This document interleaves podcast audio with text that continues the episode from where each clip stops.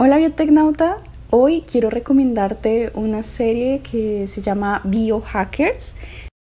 Me gusta muchísimo porque, bueno, además de tener toda esa trama típica entre los personajes, también tiene bastante contenido científico en torno a lo que es el biohacking.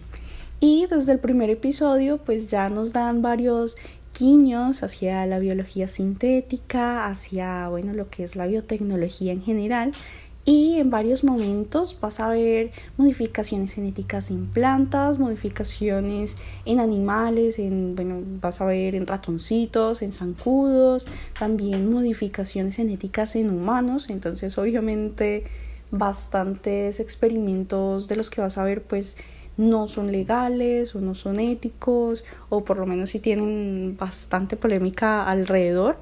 Y eh, nos deja pensando mucho hasta dónde llegan los límites de la ciencia, ¿sí? Hasta dónde podemos, o más bien hasta dónde debemos ir.